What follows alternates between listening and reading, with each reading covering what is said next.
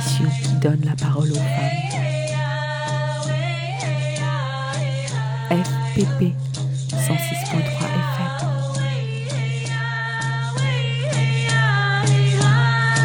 Vous écoutez Les Femmes ont de la voix et aujourd'hui on reçoit Gwenaëlla et Ifette qui sont toutes les deux syndicalistes CGT pour nous parler de la réforme ou plutôt la contre-réforme retraite.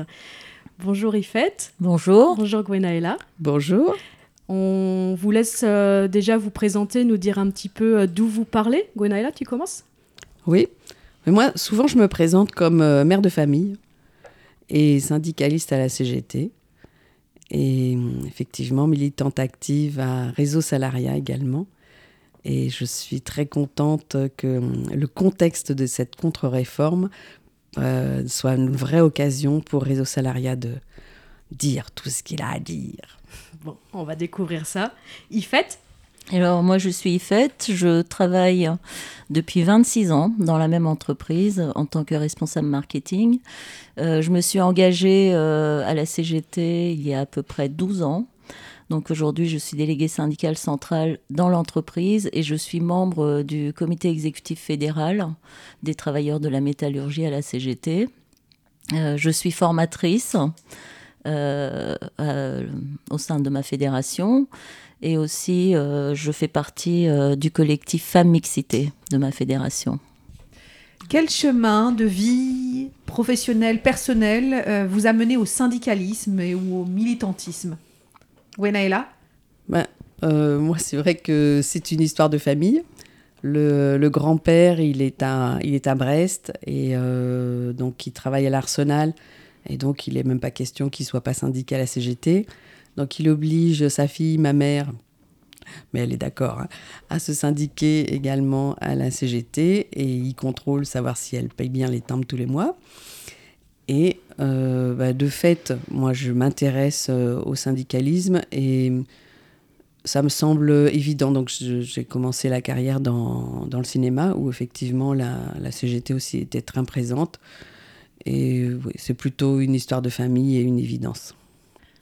Alors moi, quand je, comme j'ai dit, j'ai travaillé 26 ans dans la même entreprise. Au début, en tant que jeune cadre, euh, bah, je me suis syndiquée à la E CFE-CGC. Et puis euh, après, j'ai sympathisé avec euh, des militants CGT euh, qui, qui sont maintenant à la retraite. Et euh, bah, j'ai changé de crèmerie et je suis arrivée à la CGT parce que j'ai pris conscience en fait que même si j'étais cadre, je, bah, je partageais le même sort que les ouvriers, les employés, tout le monde. Et donc depuis, euh, je suis devenue une militante beaucoup plus active. Donc je salue ces anciens militants de la SATAM, ils se reconnaîtront s'ils m'écoutent. Avant d'aborder le, le contenu euh, dans les détails de cette proposition là de réforme qui est actuelle, euh, on voulait éclaircir un tout petit peu le vocabulaire parce qu'on entend beaucoup de choses et quand on n'est pas trop au fait, on, on s'y perd assez rapidement. Euh, déjà, on entend parler de système par répartition, par de système de retraite, pardon, par répartition, par capitalisation, à points. Qu'est- Qu'est-ce que ça veut dire tout ça? Et qui, que- quelle est la réalité en France euh, de ces différents modes de retraite? Alors, le, le système euh, par répartition, c'est euh, un système qui repose sur des cotisations, donc qui sont prélevées sur notre salaire. Donc, notre salaire euh, est constitué de ces cotisations. Par convention, on parle de cotisations salariales et patronales, mais en réalité, tout est assis sur le travail. Et donc, chacun cotise, et nos cotisations financent les retraites de ceux qui sont à la retraite actuellement alors que le système par euh, euh, capitalisation, c'est le, f- le fait que chacun épargne hein, et récolte les fruits de son épargne. Et ce qu'on défend, nous, à la CGT, c'est bien évidemment le système par répartition solidaire euh, qui est assis sur le travail. On en parlera plus longuement certainement euh, tout à l'heure euh, quand on entrera dans les détails de la réforme. Euh, il existe des solutions euh, pour pérenniser donc euh, notre système solidaire autre que euh, ce que propose le gouvernement. Gwenaëlla, tu veux ajouter quelque chose? Oui, juste en, en complément, je vais faire un petit peu d'histoire. La, la solidarité, le mutualisme, c'est une histoire euh, française assez bien ancrée qui, qui est venue euh, depuis euh, le compagnonnage. Et il s'agit de gens qui travaillent ensemble et qui donc euh, s'assurent mutuellement, mutualisme, mutuel, etc., s'assurent mutuellement des risques de la vie, la, la maladie, l'accident professionnel, le, voilà, les, décès, donc l'aide, à la famille qui euh, supporte un décès, etc. Cette histoire, cette histoire longue, effectivement, elle est dans l'esprit des gens qui travaillent.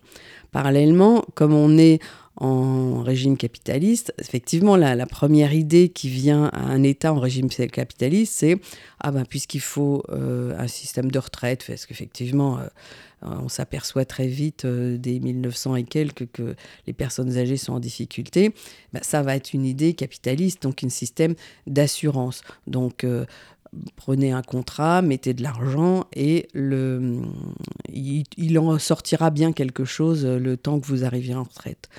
Donc ce système est mis en place en 1910 et euh, tout le monde voit bien euh, dans les années 1930-40 que ça n'a strictement rien rapporté. Entre 1910 et 1940, il se passe quand même un certain nombre d'années. Et donc même Pétain dit, euh, très fier de lui, je tiens mes promesses et même ce- celles des autres, effectivement, met en place une retraite des vieux qui est où en fait il fait pas du tout de la cotisation, hein. il va prendre ce qu'il y a dans, dans ce système euh, par capitalisation et il les redistribue aux vieux, c'est vraiment de la démagogie. Mais juste derrière, euh, dès que la guerre est finie, effectivement on se met en place ce qu'Ifet a très bien décrit, c'est-à-dire on reprend quelque chose qui est beaucoup plus mutualiste, les gens qui travaillent savent qu'ils produisent beaucoup de richesses et de valeur, ils le mettent, euh, ils en mettent euh, une partie, c'est-à-dire collectivement, une partie collectivement est donc euh, mise à disposition dans une caisse mutualisée et les besoins sont couverts à ce moment-là. Besoins de vieillesse, mais aussi par ailleurs maladie, etc. Et la retraite à points, qu'est-ce que c'est? Alors la retraite à point, c'est euh, c'est une histoire euh, qui, bah, qui naît en France d'une euh, voilà, d'un épisode douloureux de la CGT qui est euh, une scission de la CGT euh, puisque la retraite à points, la première qui existe en France, elle est vraiment mise en place par le syndicat Force ouvrière.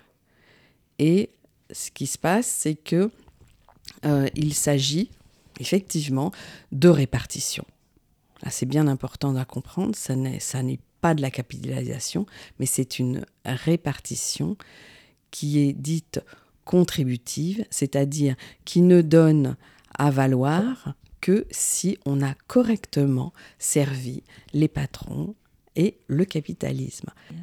La retraite à points, si on veut la décrire de façon euh, plus facile à comprendre, la retraite à points, c'est j'ai cotisé, j'ai droit.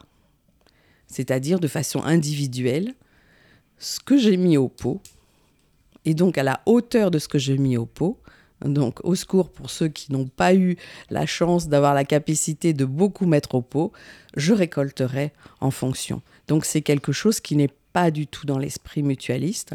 Par contre, effectivement, très important, c'est bien une répartition, c'est-à-dire que les, les cotisations en retraite à points sont servies, sont utilisées immédiatement aux services pour lesquels ils sont euh, destinés. C'est-à-dire, les travailleurs d'aujourd'hui payent bien pour les retraités d'aujourd'hui, en retraite à points, comme en retraite de type mutualiste, de type euh, vraiment solidaire.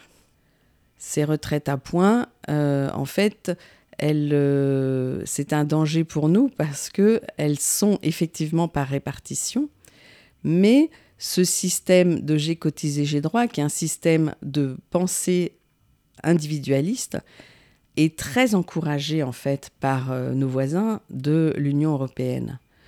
Donc c'est difficile dans un, voilà, dans, un contexte syndical, c'est dans un contexte d'explication grand public, et on est tout seul pour expliquer euh, personne, à personne, chaque personne qu'on rencontre, comment euh, ne pas tomber dans ce piège. C'est complexe parce que, effectivement, bah, les, les, médias euh, généraux vont pas vous raconter des choses aussi fines. Ils vont vous dire c'est de la répartition, c'est solidaire, c'est intergénérationnel, donc allez-y, il n'y a aucun souci.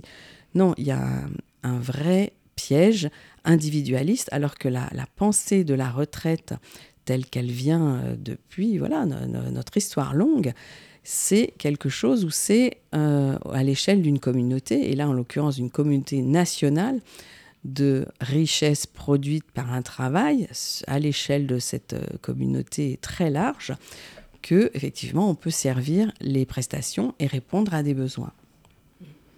Moi, je rajouterais aussi que euh, le gouvernement parle de maintenir le système par répartition.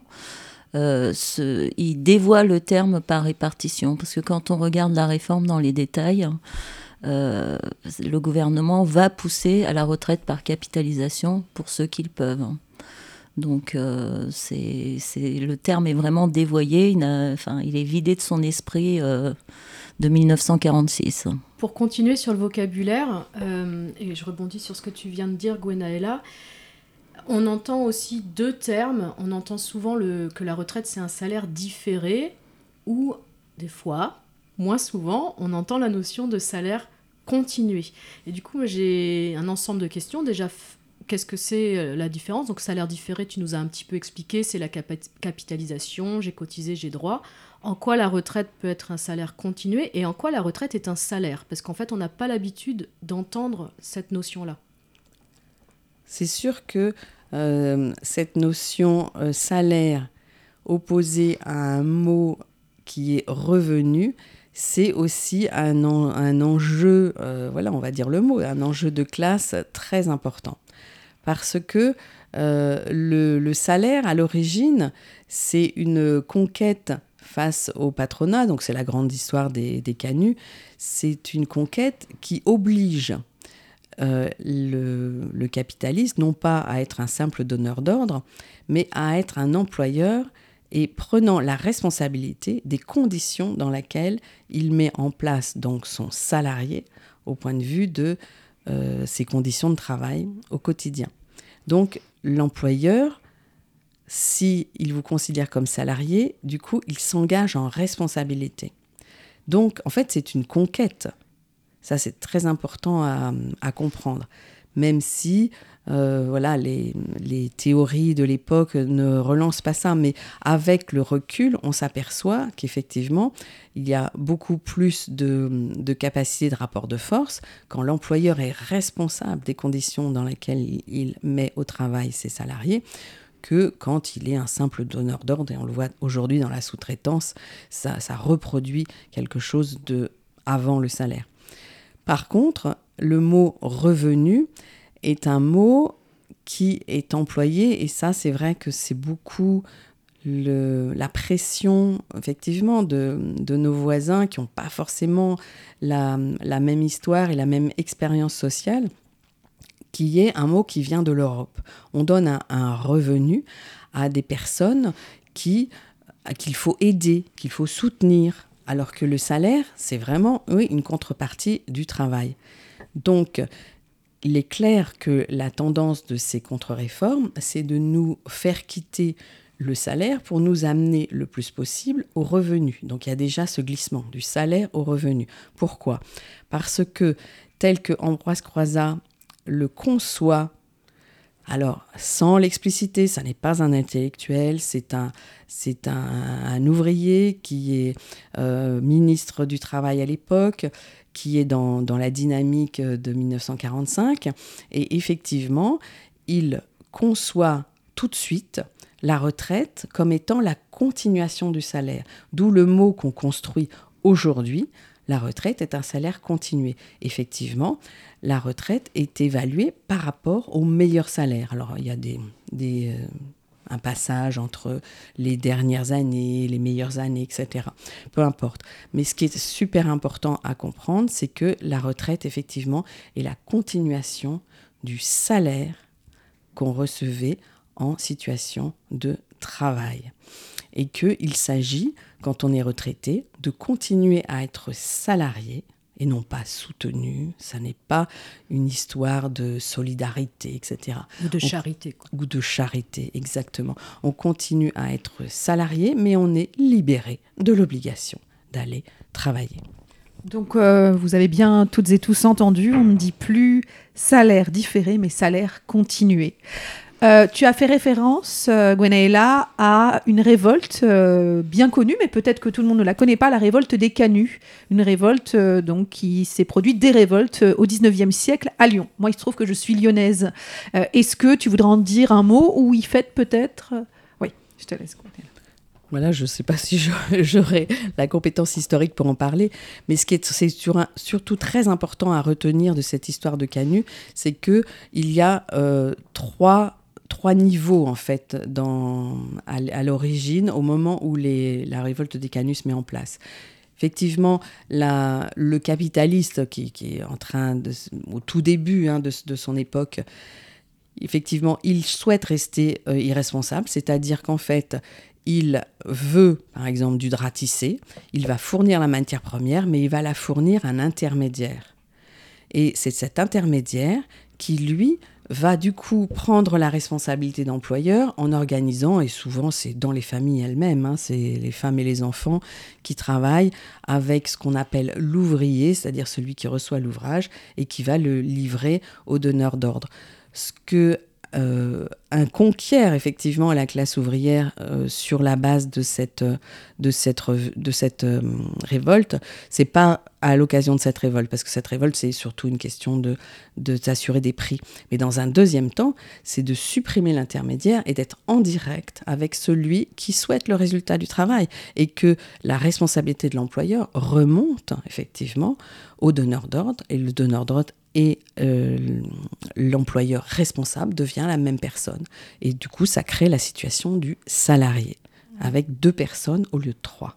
Comme ça, ça me fait penser à la sous-traitance. Est-ce que la sous-traitance, c'est un retour en arrière? Tout à fait. La sous-traitance est tout à fait un retour en arrière, c'est-à-dire une capacités, par exemple les plateformes, ce sont des donneurs d'ordre qui donc euh, s'arrogent la capacité de récupérer du flux financier, hein, tout simplement, mais sans être responsable de la situation d'employeur et donc sans être responsable des conditions de travail. Pour ne pas les citer, Uber, Deliveroo, etc., toutes ces plateformes euh, qui euh, finalement se retrouvent face à des personnes qui sont obligées d'être euh, en micro-entreprise, qui n'ont quasiment aucun droit et qui sont en général les personnes les plus exploitées en France. En termes de santé, sécurité et conditions de travail, c'est un vrai désastre, hein, donc cette sous-traitance, puisque les accidents du travail, il n'y a plus d'accidents du travail pour les donneurs d'ordre.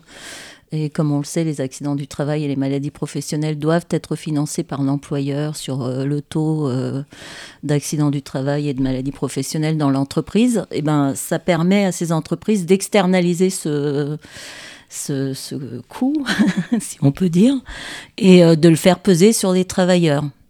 Euh, sans parler du travail gratuit qu'effectuent euh, ces, ces, personnes en micro-entreprise. Hein. parce que pendant qu'elles consultent la plateforme, etc., c'est pas du temps de travail effectif. Et mis bout à bout, ça fait beaucoup. Est-ce qu'on pourrait euh, simplement, en quelques mots, résumer la situation actuelle, donc avant la réforme des retraites qui est proposée, aujourd'hui, combien d'annuités euh, combien de, trimestres euh, faut-il pour avoir une retraite à taux plein? Donc aujourd'hui, euh, au bout de 42 ans de cotisation, on peut toucher une retraite à taux plein et partir à l'âge de 62 ans. c'est vraiment, enfin, en gros, hein, pour schématiser, ce que propose la réforme, c'est d'allonger donc le, temps de cotisation et l'âge de départ à la retraite à 64 ans. Donc c'est ça qui provoque aujourd'hui une grosse colère, parce que les raisons qui sont invoquées euh, pour, euh, pour euh, mettre en place cette réforme sont fallacieuses et on peut les démonter une par une, hein, tout ce que tout qu'on nous sert comme, comme argument fallacieux pour proposer cette réforme. Pourquoi parle-t-on de régimes spéciaux? Alors, les régimes spéciaux, ce qu'on appelle les régimes spéciaux, en fait, ça a été mis en place suite à des négociations de branches. Donc, c'est des avantages acquis par rapport euh, aux pénibilités, aux spécificités euh, des métiers dans une certaine branche. Euh, donc, des militants se sont battus pour les obtenir. Donc, on ne peut pas dire que c'est des régimes spéciaux, des privilégiés, mais c'était des négociations pour obtenir ces conditions parce que euh, les métiers le voulaient. C'est ce qu'on va retrouver dans les conventions collectives? Tout à fait. Mm. D'ailleurs, nous les appelons régimes pionniers et non pas mm. régimes spéciaux. Oui. cause de Macron,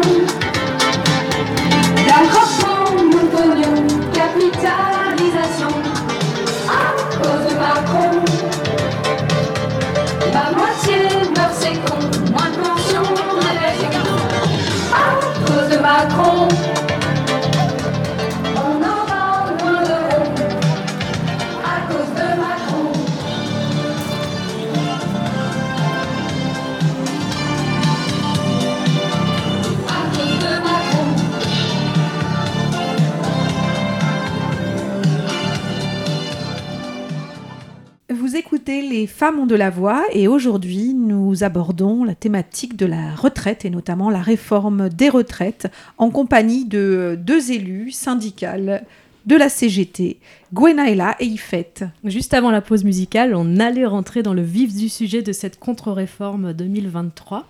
Eh bien, allons-y. Qu'est-ce que propose le gouvernement avec cette contre-réforme? Ben, On peut le résumer comme ça. Vous travaillerez deux ans de plus un des arguments, euh, c'est de dire que euh, l'espérance de vie s'étant allongée, c'est normal euh, que les travailleurs et les travailleuses travaillent plus longtemps, parce que sinon on ne pourrait pas payer les retraites. alors qu'est-ce que c'est que cet argument qui est avancé? Alors la logique, elle est bête et méchante, si on peut dire. Je je vis plus longtemps, donc je travaille plus longtemps, je contribue à l'économie, comme si les retraités ne contribuaient pas à l'économie. Sauf que ça prend pas du tout en compte euh, les réalités euh, de, nos vies. Euh, c'est que déjà, en France, on est considéré comme senior à 45 ans. Aujourd'hui, alors pour les personnes nées en 1950, hein, qui sont à la retraite, 28% des, des, hommes et 37% des femmes n'occupaient déjà plus un emploi euh, l'année de leur départ à la retraite. Mmh. Donc là, aujourd'hui, on nous demande de travailler jusqu'à 64 ans, mais qu'est-ce qu'on va faire? Donc on va euh, allonger la période de précarité des salariés dits seniors et, euh, et puis bah, sans prendre en compte aussi la pénibilité puisque les critères de pénibilité ont été supprimés par Macron. Donc vraiment, enfin c'est vrai que ça semble logique de dire bah, on vit plus longtemps, on travaille plus longtemps, sauf que ça ne prend pas du tout en compte les réalités euh, des citoyens euh, au travail. Et puis, voilà, en reprenant la, le geste euh, vraiment génial de Croizat, nous devons, en fait, effectivement, tant que nous sommes sous mode de production capitaliste, nous n'avons pas le choix. Il faut euh, travailler euh, dans ce cadre-là pour pouvoir manger tous les jours. Maintenant, effectivement, moins on le fait, eh ben, mieux on se porte. Et l'argument du gouvernement qui est il n'y a pas de sous, bon, là c'est très facile, le corps dit qu'il y a des sous, il n'y a pas de problème. L'argument qui dit effectivement on travaille euh, on vit plus longtemps, on vit plus longtemps, oui, parce que nous nous payons notre système de santé et c'est bien euh, la richesse du pays qui se le paye. Donc, euh, c'est pas au mode de production capitaliste qu'on le doit. Au contraire, c'est contre le mode de production capitaliste. Donc, c'est vraiment l'occasion que les personnes, effectivement, se sentant à bout, parce que euh, voilà, les gens de la rue, sont à bout. Et rien qu'à entendre deux ans de plus, déjà, c'est insupportable. Les, tous les hum, voilà, tous les enquêtes, euh, même faites par euh, les, médias les, les, moins progressistes qui soient, euh, le disent, les gens se sentent à bout, donc deux ans de plus, non. Tu as abordé le, fait que les caisses de retraite seraient euh, soi-disant déficitaires ou qu'on ne pourrait pas suffisamment les alimenter et que c'est pour cette raison euh, qu'il faudrait cotiser plus longtemps, selon le gouvernement, hein, bien sûr. Euh, et donc, on- on- de toute façon, à chaque réforme, on, entend ce- ce- cet argument de les retraites, ça, ça pèse trop lourd, c'est trop cher. Qu'est-ce qu'il y a derrière ça? Alors derrière ça, effectivement, très important, il y a une dette qui est organisée. C'est-à-dire, par exemple, depuis des années et des années, les cotisations sur les bas salaires ne sont pas versées dans les caisses. Donc ça fait un manque à gagner. Il y a aussi quelque chose contre laquelle la CGT lutte depuis très longtemps, c'est le plafonnement. Des salaires au-dessus d'un certain niveau ne cotisent pas dans les caisses. Donc en fait, des voies de remplissage de, de, ces caisses, de financement, il y en a. Simplement, euh, le gouvernement sait très bien qu'il n'a pas l'intention de d'ouvrir ces voies de financement. Effectivement, donc cette euh, soi-disant dette sociale, elle est créée artificiellement. hein. Ce que disait Gwenaëlla, c'est que ça, représente quand même 75 milliards d'exonération de cotisations sociales, dont 20 milliards euh, sur les retraites. Donc ça, c'est les chiffres de 2021. Et euh, aussi, il y a un manque à gagner de la Sécu euh, sur euh, les distributions de primes de toutes sortes, d'intéressement, de participation, primes euh, dites Macron, qui est de la rémunération versée aux travailleurs, mais qui échappe à toute cotisation. Donc à la CGT, on milite contre les primes, ou alors si on verse des primes, il faut qu'il y ait des cotisations dessus. Et ça, ça représenterait quand même 10 milliards de manque à gagner. Et quand on parle de la- l'hypothétique éventuel euh, déficit du système de retraite, euh, Gwenaëlla me corrigera si je me trompe, c'est 12 milliards. Donc on a les moyens en fait. euh, si on faisait pas tous ces cadeaux au patronat. euh, Mm. Et ça, là, on parle que des cotisations.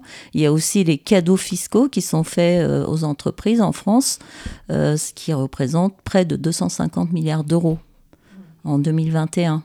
Ce qui est, euh, quand on compare au budget de l'éducation nationale, euh, c'est faramineux.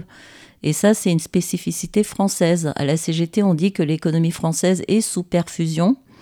J'aime pas trop cette image parce que ça voudrait dire qu'elle est malade, l'économie, et qu'on la soigne, mais en réalité, c'est une captation euh, de, de, de, nos, de notre travail, hein, des revenus de notre travail.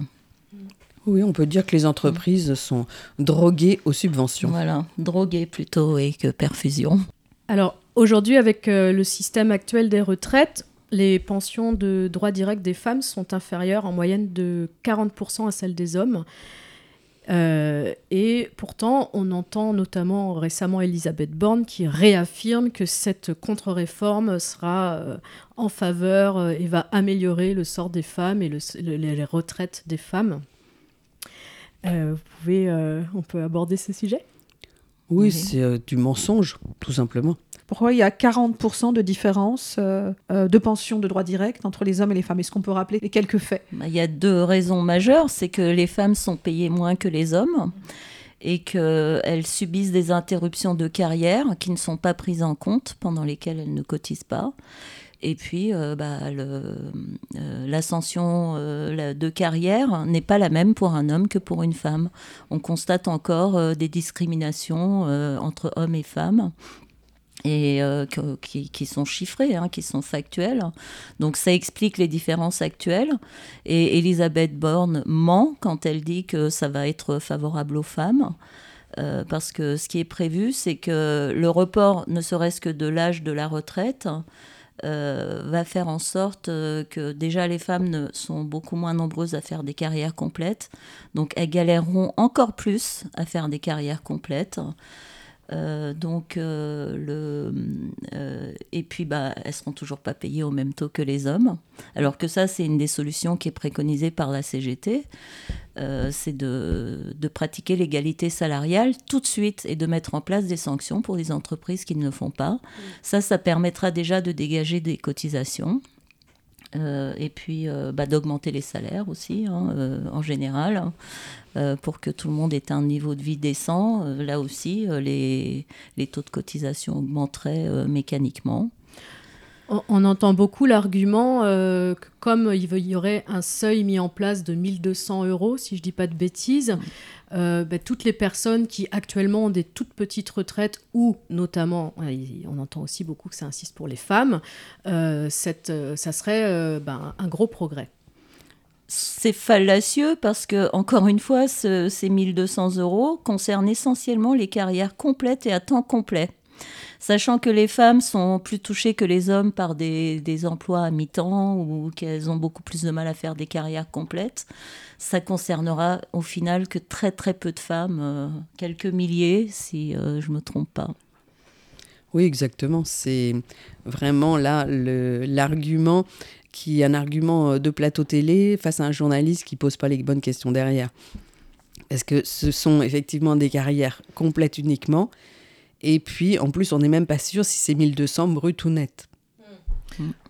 On précise euh, quand même que si les femmes ont des carrières si hachées, c'est parce que euh, elles ont des enfants et que c'est encore aujourd'hui les femmes qui s'arrêtent de travailler pour élever les enfants, euh, que les hommes prennent rarement des congés paternité et que euh, ensuite, quand on a eu un arrêt prolongé pour élever ses enfants, c'est beaucoup plus difficile de retrouver du travail. Euh, et puis il y a toujours euh, la présomption de la part euh, du patron que potentiellement, si on a déjà un ou deux enfants, on risque d'en en faire un de plus et donc s'arrêter éventuellement. Et c'est pour ça que les femmes se retrouvent souvent avec euh, un travail à temps partiel également pour pouvoir euh, continuer à s'occuper des enfants dans leur éducation. Euh, donc tout ça contribue au fait que euh, y a énormément de femmes qui n'arrivent pas euh, à atteindre un taux plein ou à avoir leur nombre de trimestres. On pourrait aussi considérer qu'une femme est au travail pendant qu'elle a ses enfants et pendant qu'elle les élève, parce que c'est un droit que les femmes ch- choisissent de s'arrêter de travailler un an, deux ans, trois ans. Euh, elles devraient pouvoir le faire et euh, qu'il y ait quand même des cotisations euh, pendant ce temps-là. Peut-être de faire Mhm. entrer dans les mentalités qu'elles n'arrêtent pas de travailler, Tout elles à arrêtent l'emploi Voilà, ou éventuellement Mhm. leur poste de fonctionnaire. tout à fait. Et que Mm. du coup, ça ouvrirait aussi des droits pour les hommes à davantage euh, participer à ce Mm. travail-là. Je disais à Hélène plus tôt que euh, j'avais plusieurs fois eu euh, des conversations avec des amis de la famille qui, euh, après avoir un ou deux enfants, disaient Non, mais en fait, avoir une babysitter à mi-temps nous coûterait autant que d'aller travailler, donc autant ne pas travailler et s'occuper des enfants, sans prendre en compte le fait que en travaillant, on cotisait et qu'un Mhm. jour, la retraite allait arriver et que en cas de séparation, les femmes seraient très affectées. Ouais, c'est toujours pas le même système tant qu'on est euh, dans une mentalité de contribution, c'est-à-dire on ne touche une retraite que par rapport à ce qu'on a contribué dans le cadre du mode de production capitaliste, on s'en sortira pas. L'arnaque de l'âge pivot Retrait Retrait de la réforme Macron Retrait Retrait de la réforme Macron Les retraites, elles sont acquises Les retraites, elles sont acquises Les retraites, elles sont acquises Acquis Les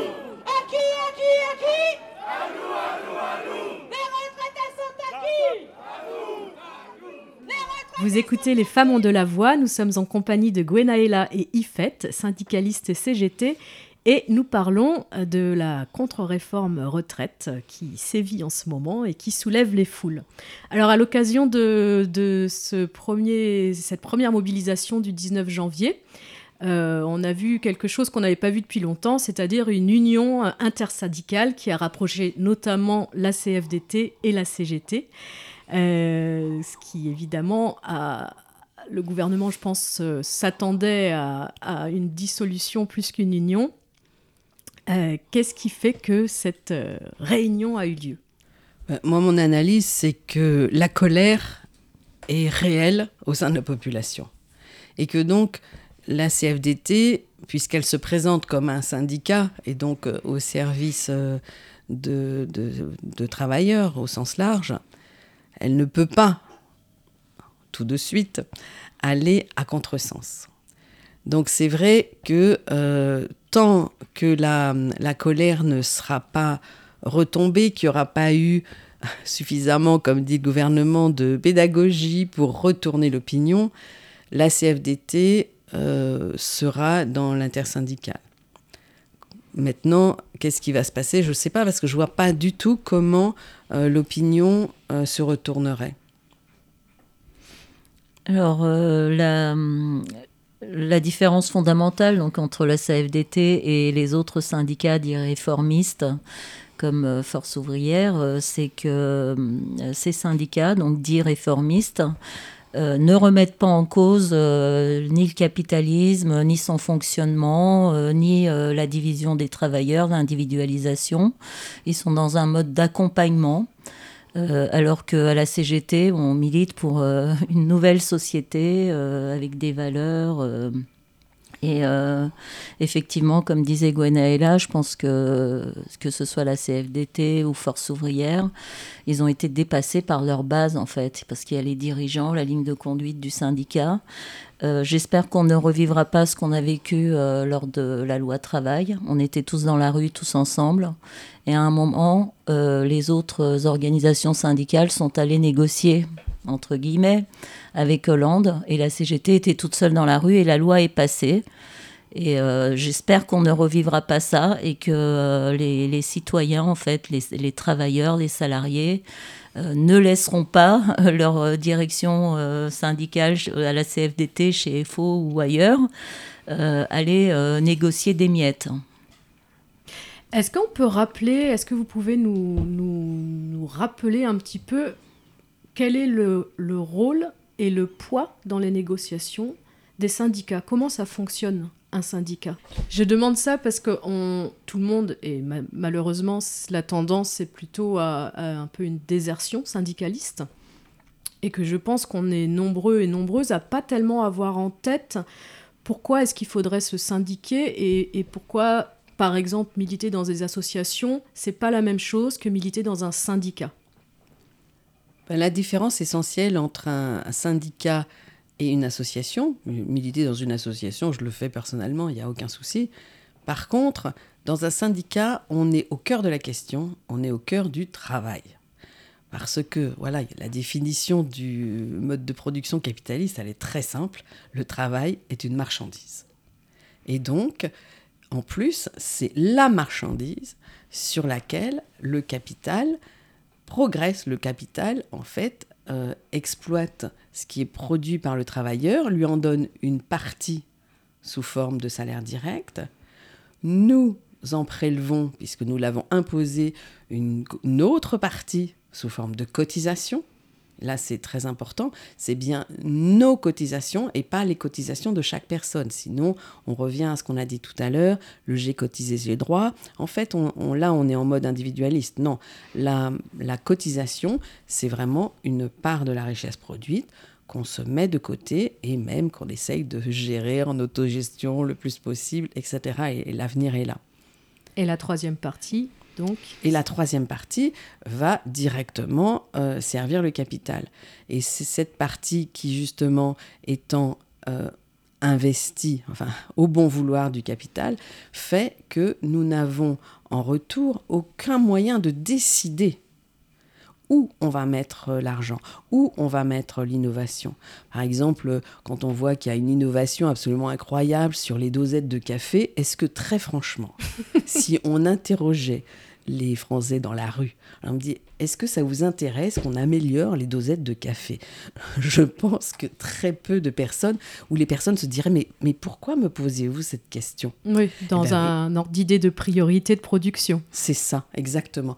Ils diraient, ah non, par contre, oui, euh, l'hôpital, euh, l'isolation des maisons, je ne sais pas, plein, plein, plein de choses viendraient à la tête des gens, mais sûrement pas l'histoire de dosettes de café. Or, aujourd'hui, seul le capital décide ce pourquoi il nous convoque au travail. effectivement, être dans un syndicat, ben, c'est la capacité à penser vraiment dans ce, au cœur du moteur, à penser là.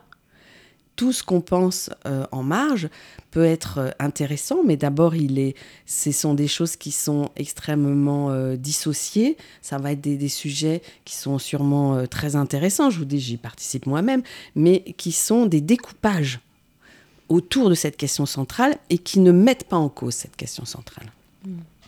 Et aussi, euh, moi, j'ajouterais que bah, le syndicat, euh, enfin, comme moi je l'ai compris quand je suis arrivée à la CGT, euh, c'est qu'on sort de l'individualisme et on se bat ensemble pour des intérêts communs. Et quand, quand, on explique ça aux salariés, justement, qui nous disent Oui, mais moi j'ai négocié ceci, cela. Ok, tu as négocié ceci, cela. Mais le jour où ton chef part de l'entreprise, tu peux perdre euh, ces petits avantages que tu avais négociés en off. Alors que nous, euh, ben, on va négocier déjà pour tout le monde euh, de façon équitable, égalitaire. et puis on va coucher ça sur papier, on va signer des accords, hein, ce qui fait qu'il y aura une pérennité de ces avantages. Alors que ce que vous avez négocié en off de manière individuelle, ben, ça perdurera pas dans le temps forcément. Du coup, fait, toi, tu es délégué syndical de ta boîte. Mmh. Concrètement, sur le terrain, euh, qu'est-ce que, comment ça se passe? Qu'est-ce que ça veut dire? Comment, qu'est-ce que ça, qu'est-ce que ça veut dire être délégué syndical de sa boîte? Être délégué syndical, c'est être euh, bah, déjà la porte-parole de tous les syndiqués. Euh, et, des, travailleurs en général. Hein, quand on va parler, enfin, on représente donc les salariés qui nous ont fait confiance devant la direction pour porter bah, des revendications, euh, pour négocier des accords, pour améliorer le quotidien des travailleurs, euh, etc. C'est ça, être délégué syndical. Et puis savoir répondre aux questions, euh, organiser le travail syndical sur tout le territoire, avec des délégués syndicaux dans chaque région. c'est être le porte-parole en fait. Est-ce qu'on peut faire une carrière et être délégué syndical en même temps? Alors moi, Euh, j'ai fait une croix sur ma carrière professionnelle. Euh, quand, quand, je me suis engagée, quand j'ai été élue, j'ai d'abord été élue euh, déléguée du personnel, après au CHSCT. et puis, CHSCT, qu'est-ce que c'est C'était le comité d'hygiène, sécurité et conditions de travail hein, qui a disparu donc avec la mise en place du CSE. Alors là, je pourrais vous en parler des heures avec tout ce qu'on a perdu, mais ce n'est pas le sujet ici. J'espère euh, lors d'une prochaine euh, émission. Euh, donc, dès que j'ai pris des responsabilités au niveau syndical, bah, j'ai vécu une placardisation sournoise qui fait qu'aujourd'hui, mon employeur ne me donne plus de travail. Et euh, voilà. Parce qu'il continue à te donner un salaire. Oui. Bon, tu as tout ton temps pour. Euh, tout à fait. Mais justement, en étant euh, élu syndical et en étant placardisé, j'imagine qu'il y a des recours. Enfin, comment ça se passe que vous n'êtes vraiment pas les seuls dans cette situation? Alors, soit on décide que finalement ça nous convient et que c'est une nouvelle carrière euh, en tant qu'élu syndical et qu'on va se former, on va fermer d'autres personnes et que finalement c'est pas plus mal. Euh, euh, mais j'imagine que dans l'eau, il y a aussi beaucoup de personnes qui sont frustrées et qui, qui le vivent très mal. j'imagine qu'il doit y avoir les prud'hommes alors, c'est une situation qui n'est pas normale. Moi, j'ai rebondi, euh, j'ai pris, donc je suis, je suis devenue formatrice euh, en 2017. C'est vraiment là qu'il y a eu la rupture où vraiment euh, je n'avais plus aucune mission. Je suis devenue formatrice, j'ai pris des responsabilités syndicales pour rebondir.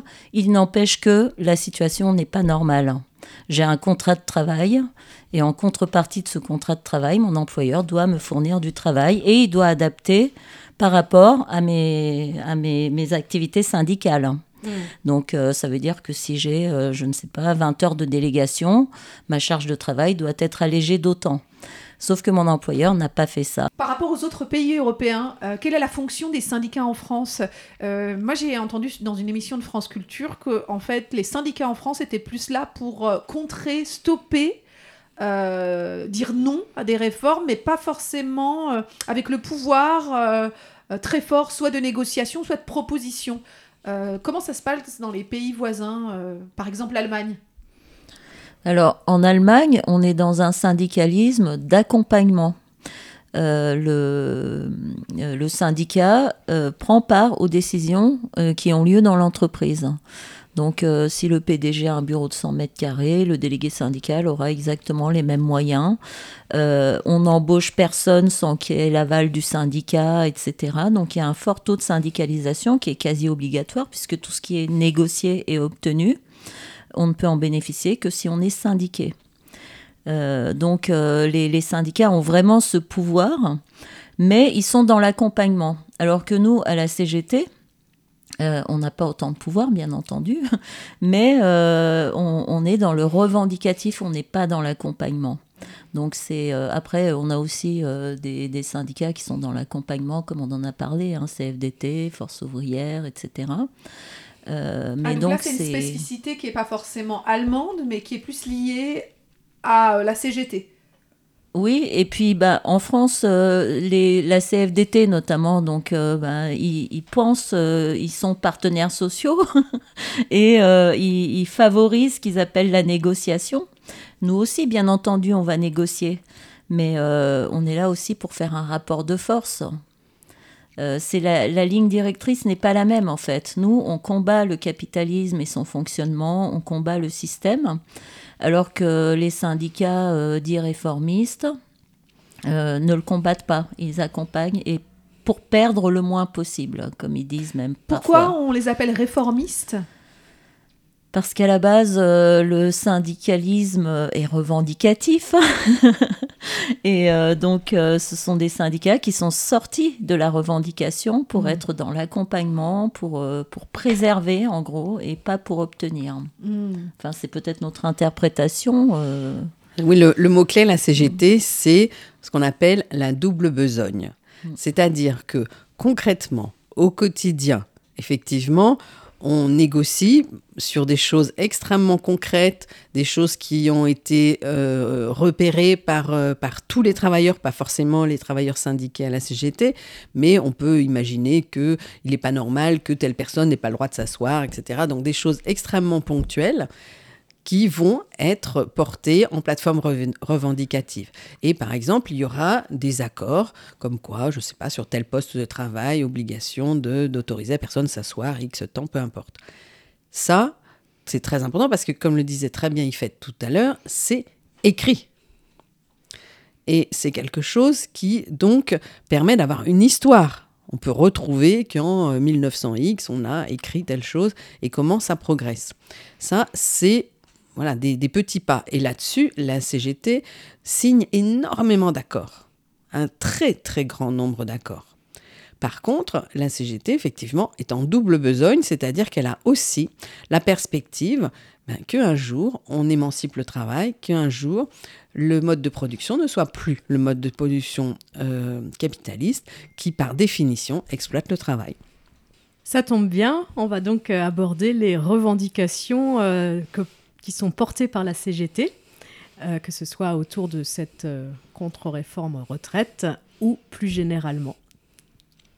Alors la première revendication par rapport à cette contre-réforme retraite, c'est clair, c'est retrait de la réforme. Et puis, très important, réforme à 60 ans. Retraite à 60 ans. Euh, retraite à 60 ans, effectivement. On réformer de l'emploi. Réformer, voilà, exactement. Réformer de l'emploi à 60 ans pour la retraite à 60 ans. Là, pour ça, tout le monde est unanime. Et euh, pour ajouter aussi, euh, s'il faut vraiment faire une réforme, il faut faire une réforme féministe qui favoriserait les femmes qui sont très défavorisées, même dans le système actuel, et encore plus si cette réforme passe, ce qu'on n'envisage pas hein, pour l'instant. Euh, donc, bah, comme on le dit, je le répète, mettre fin aux inégalités de salaire pour commencer. Payer les femmes au même niveau que les hommes. Et vraiment mettre en place des sanctions pour les entreprises qui ne le feraient pas. Il y a des mesures qui sont envisagées comme euh, prendre en considération euh, le travail gratuit ou semi-gratuit, par exemple le travail voilà, domestique. Tout à fait, j'allais y venir. Euh, bah, déjà pour que les femmes aient vraiment un véritable choix, soit de rester chez elles pour travailler, donc à élever leur famille, soit aller travailler pour un employeur, bah, mettre en place plus de structures d'accueil de la petite enfance ou même des personnes âgées, parce qu'il y a aussi beaucoup de femmes qui s'occupent de leurs parents Euh, donc, euh, mais c'est vraiment un, projet de société hein, sur lequel on a planché, nous, à la CGT. Euh, c'est que la, problématique des retraites doit s'envisager dans un ensemble. Donc, pour augmenter donc, le taux d'emploi des femmes, il faut mettre en place ces structures, notamment, et ça fait partie de nos revendications. entre autres revendications, donc mettre fin au dispositif discriminant pour les femmes, c'est-à-dire supprimer la décote et rétablir le calcul sur les dix meilleures années. Qu'est-ce que c'est la décote? Tu peux nous repréciser? Alors, le, déjà, le calcul sur les dix meilleures années.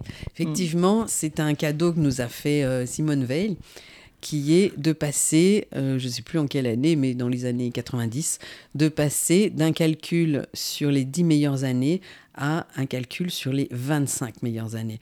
Alors effectivement, sur 10 meilleures années, on peut supposer que euh, les, les, coupures pour maternité passent à travers, mais sur 25, c'est carrément impossible. Donc euh, ça a diminué la retraite des femmes, on suppose, d'à peu près 20%, déjà à mmh. l'époque. Et là, donc ça va continuer puisque euh, ce qui est clair, c'est que si cette réforme passe, derrière, c'est euh, une référence à la carrière complète. Ça, c'est quelque chose qui nous pend en nez. Donc c'est très important euh, aujourd'hui, effectivement, de stopper cette réforme et de mettre en place des revendications.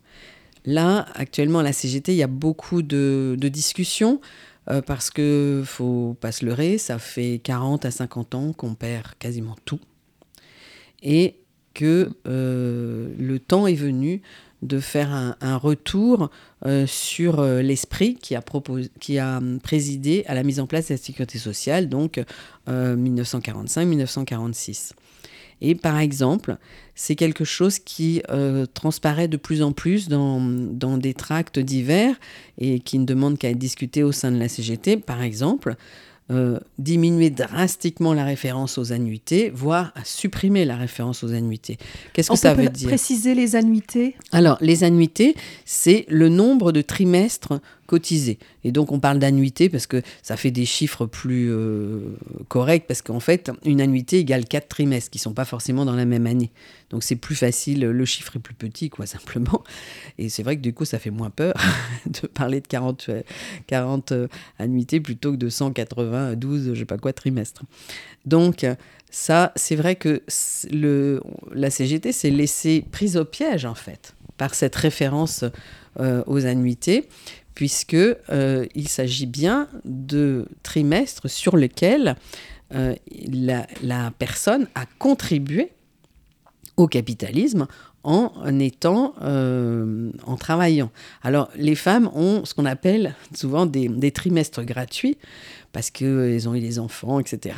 Le problème, c'est qu'il n'y a pas un centime dessus. Mmh. C'est des trimestres qui égale à zéro. Donc, effectivement, ça permet d'avoir un nombre de trimestres qui fait que ça passe, mais le, le, le prix derrière, il est très faible. Et en plus, peut-être même euh, beaucoup de femmes n'ont pas le nombre de trimestres. Et là, effectivement, euh, s'applique ce, qu'on a, ce que disait Ifette, c'est-à-dire si vous êtes en dessous euh, des annuités nécessaires, eh bien vous avez une décote, c'est-à-dire que vous êtes à moins 10, 20, moins 20, moins 30% sur le calcul de la retraite. Et ben, euh, vous êtes au courant puisque cette, information, vous l'avez au moment où vous êtes prêt de prendre la retraite. Et à ce moment-là, vous êtes dans le choix cornélien de pousser un an de plus, deux ans de plus, trois ans de plus pour essayer de compenser cette décote, mais à quel prix? À quel prix pour le corps? À quel prix pour le stress? À quel prix, comme dit très justement Yfette, pour le fait de ne pas avoir euh, la disponibilité pour euh, s'occuper des, des gens qui nous sont chers autour de nous? Hmm. J'avais un camarade de réseau Salaria qui disait, mais en fait, euh, pour les, prestations de santé, ça viendrait à, l'esprit de personne de dire euh, mais là, tu es malade, mais t'as pas cotisé 30 euh, ans ou 40 ans, donc on t'a pas le droit d'être soigné. Alors que pour la mhm. retraite, on est dans ce raisonnement-là et que la revendication de baisser drastiquement, voire de supprimer les annuités, va dans une logique en fait d'un droit réel qui est inconditionnel finalement euh, à ce, salaire continué de, toute personne qui atteint un certain âge. Ben, on en viendrait à Ambroise Croizat, hein. chacun selon ses moyens et chacun selon ses besoins, ce qui n'est pas le cas. Euh, jeudi 19 janvier, il y a eu une forte mobilisation. Euh, est-ce que vous savez combien de travailleurs et travailleuses ont fait grève? Est-ce qu'on a des chiffres? Ou est-ce que c'était une sensation, la forte mobilisation? Non, objectivement, il y a eu une grosse mobilisation et qui s'est vue, euh, ça c'est très important, euh, surtout dans les toutes petites villes. Et ça, ça veut dire que euh, la, le mouvement syndical reconquiert effectivement euh, des, des, zones du territoire qui, ben, de fait, hein, par, par concentration, parce que par définition, le capital se concentre, donc par concentration du capital, a fait que des régions entières, en fait, sont très éloignées du travail. Or là, on a bien vu que physiquement, les, les gens de ces régions-là euh, sont sortis dans la rue. Maintenant, le, le pourcentage des, des, personnes en grève, c'est extrêmement difficile à savoir au niveau national, parce que les employeurs disent ce qu'ils veulent bien dire. Mmh. Et euh, les chiffres n'ont pas été communiqués. Euh... Les chiffres ne sont mmh. pas communiqués, donc ça, ça, voudrait dire que chaque syndicat, euh, localement, va faire euh, une enquête, mmh. bureau par bureau, c'est extrêmement complexe. Euh, j'ai vu un post euh, sur les réseaux sociaux qui disait que à chaque fois que le gouvernement essayait d'être plus pédagogue et d'expliquer la réforme, plus il expliquait, plus il y avait de personnes qui étaient contre la réforme. Donc en fait, ne faudrait juste-t-il pas que le gouvernement continue en fait à se tirer une balle dans le pied jusqu'à ce que tout le monde soit contre la réforme Effectivement, le gouvernement fait sa pédagogie à la télévision tous les jours, mais quand quand faisons nous le nôtre Par exemple, cette histoire de référence aux annuités dont on a vu que c'est une question féministe essentielle. Où, dans quel lieu euh, peut-on prendre le temps de, convaincre, d'expliciter, de, permettre à la, personne à qui on explique cette proposition de l'incarner dans sa propre vie? C'est un travail. Et donc, effectivement, ben, la perspective, euh, le temps justement d'explication, ben, celui qui est donné, c'est celui de la grève générale. Mmh c'est clair que la situation de grève, la situation de, de conflit dur a un énorme avantage pour euh, le syndicalisme et pour faire justement, pour transférer euh, alors là, on est en pleine double besogne pour transférer la perspective, pas simplement la, la, la revendication au jour de jour, mais pour, pour transférer la. Et pour transmettre et communiquer effectivement cette, les perspectives possibles et donc faire monter la conscience, voilà, que depuis longtemps on appelle la conscience de classe. Et ça, c'est sûr que. Euh, L'idéal, ça serait que, que le conflit se durcisse et que la possibilité de se parler de, que toute la population en fait se parle, syndicaliste et non syndicaliste, ça, ça serait effectivement une belle perspective. Alors moi, je voudrais ajouter qu'à ma petite échelle, euh, bon, j'ai eu euh, des appels de salariés qui ne, sont, qui ne se sont jamais mobilisés euh, pour les salaires dans l'entreprise ou quoi que ce soit, qui m'appelaient pour me dire mais comment on fait grève euh, des jeunes qui se sont mis à se syndiquer. Des jeunes, quand je dis des jeunes, c'est euh, ceux qui prennent leur premier boulot, qui ont entre 25 et 30 ans.